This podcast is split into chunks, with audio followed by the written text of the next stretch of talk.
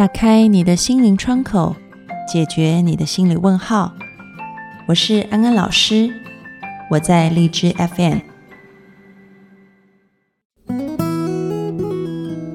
Hello，各位听众朋友，大家好，欢迎收听《心安理得》，我是安安老师。有个相声的段子是这样的：我抽了几十年的烟，昨天看电视说抽烟对健康影响很大，改天我就给戒了。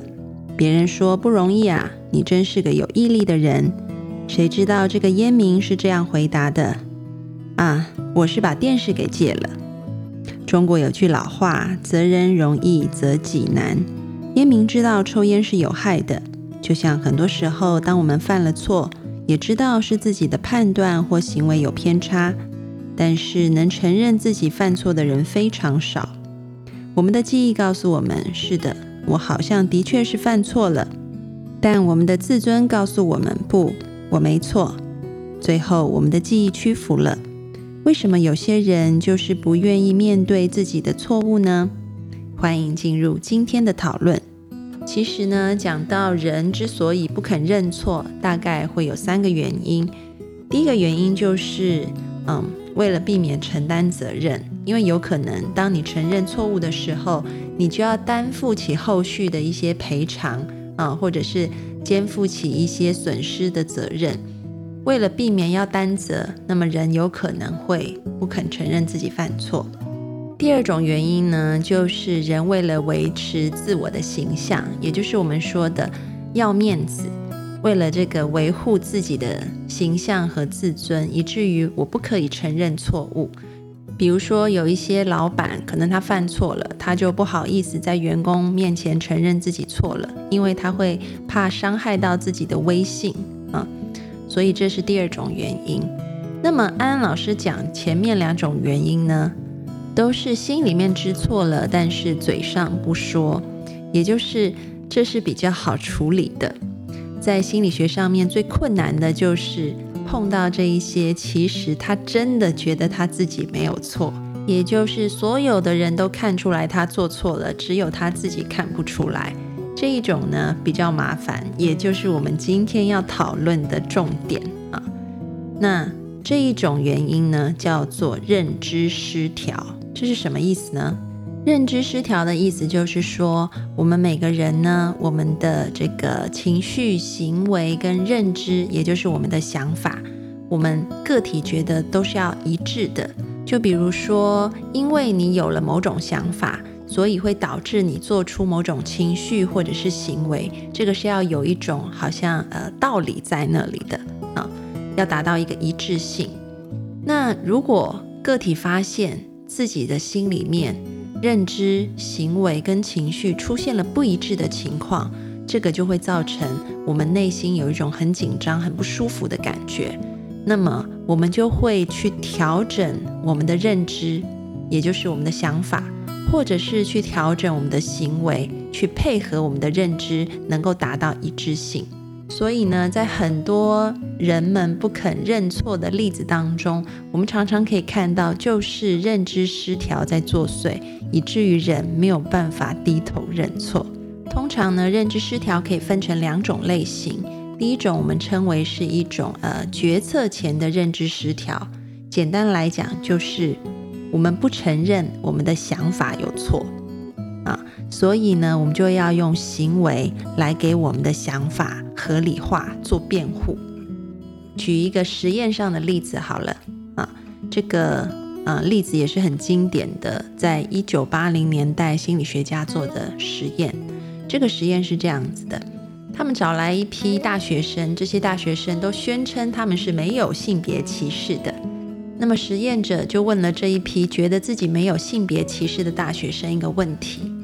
他问说：有一个父亲和一个儿子一同驾车外出，在街上遭遇了车祸，父亲当场被撞死了，儿子就送到医院去。然后呢，一到医院要做手术的时候，这个手术医生进来手术室，看到躺在病床上的儿子，就大叫：“天哪，这是我的儿子，我没办法帮他动手术。”当实验者讲完这个故事，就问受试者们说：“这个故事有可能吗？”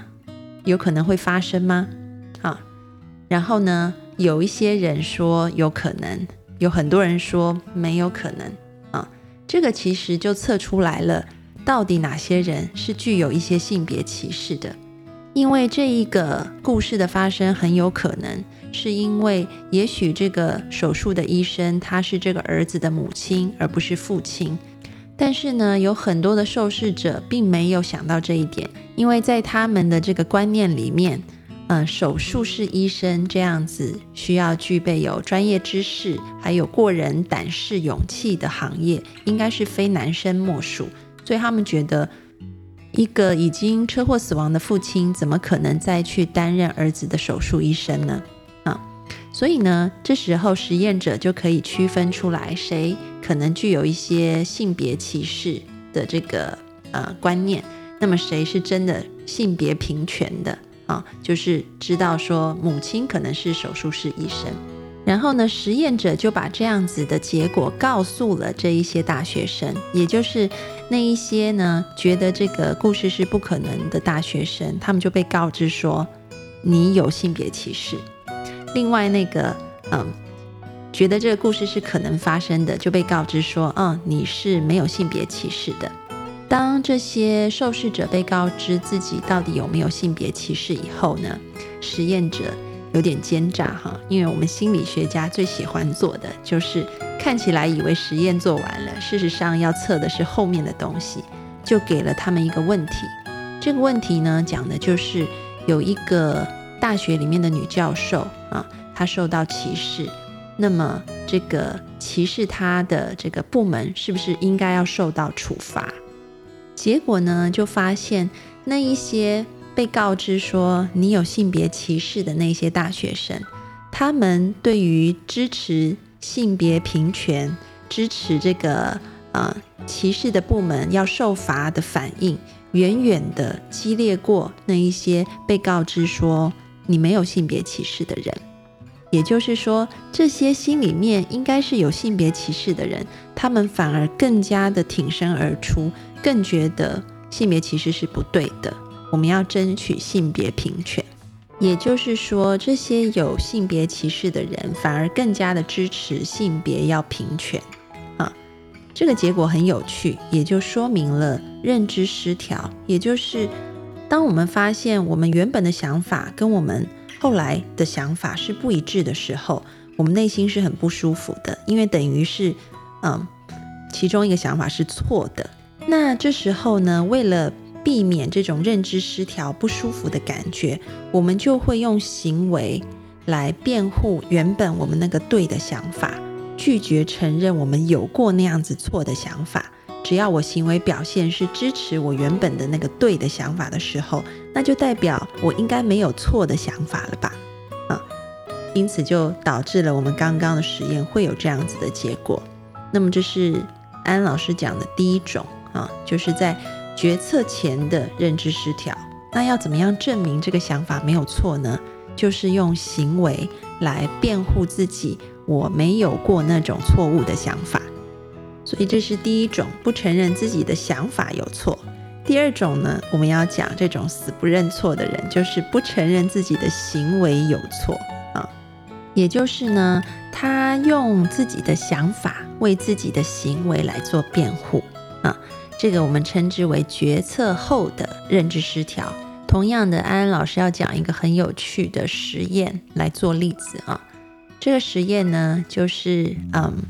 这个实验者。他们就找了受试者过来，然后就跟他们说：“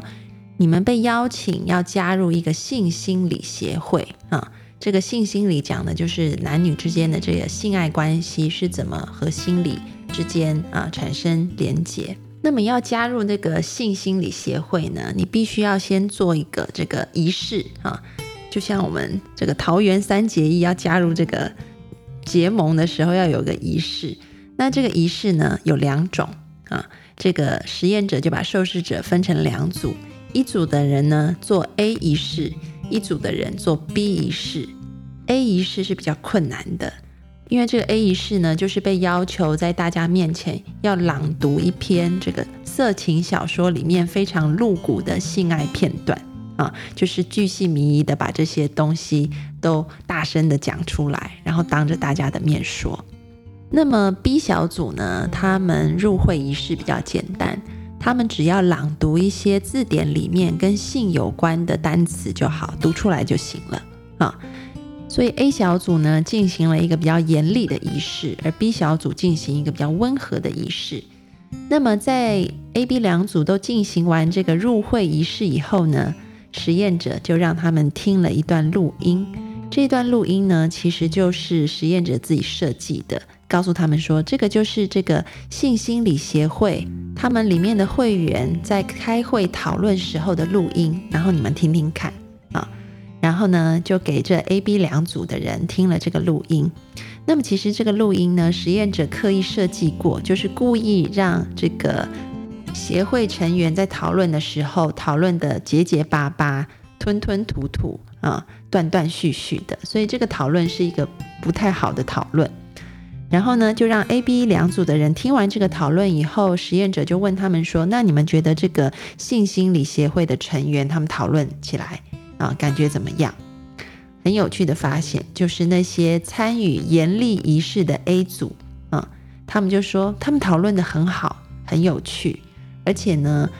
这些协会的成员也都很聪明，所以才能讲出这么好的讨论。那么参与这个温和的仪式的这个 B 组呢，他们就说，我觉得这个讨论很糟糕，里面的人好像也都不太聪明，讨论的也啊乱七八糟的。其实呢，这就是个体在避免认知失调的时候会出现的表现。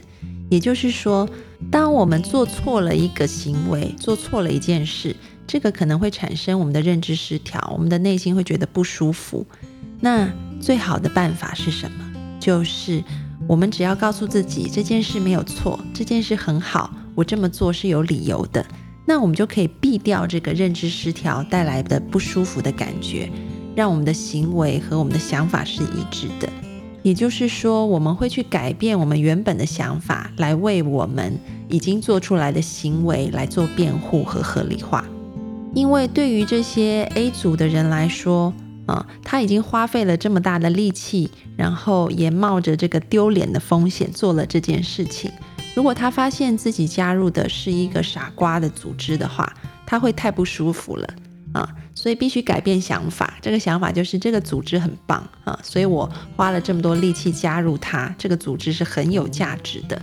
这也就是我们刚刚提到的第二类型的认知失调，是一种决策后的认知失调。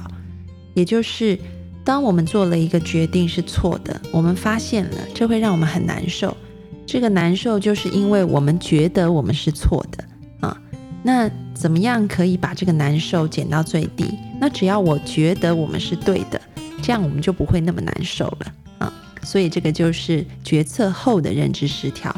这也是让嗯很多人无法认错的一个重要原因。其实无论是决策前的认知失调，或者是决策后的认知失调，它都显示了我们人类是非常害怕犯错，也不愿意承认犯错的。但其实，大家如果嗯想一想，我们的历史里面有这么多的人物，他们为什么之所以成功，也是从不停的犯错当中学习到了经验才成功的。如果我们人类的进步是像是金字塔上面的一颗明珠的话，那么这个金字塔就是很多很多的错误堆叠起来的，最后才能让我们达到成功的一天。所以呢，今天的安心金句就是：把每一次犯错当成是调整自己的机会，承认错误，积极改变，成功就在不远处。好的，听完了今天的心安理得，各位听众朋友有没有一些意见或者是心得想要分享给安安老师的呢？欢迎你们上讨论区来留言给我。或者是你发现自己可能也处在某种认知失调当中，也欢迎你在我们的讨论区里面勇敢承认。要记住，勇敢承认已经是改变的第一步喽。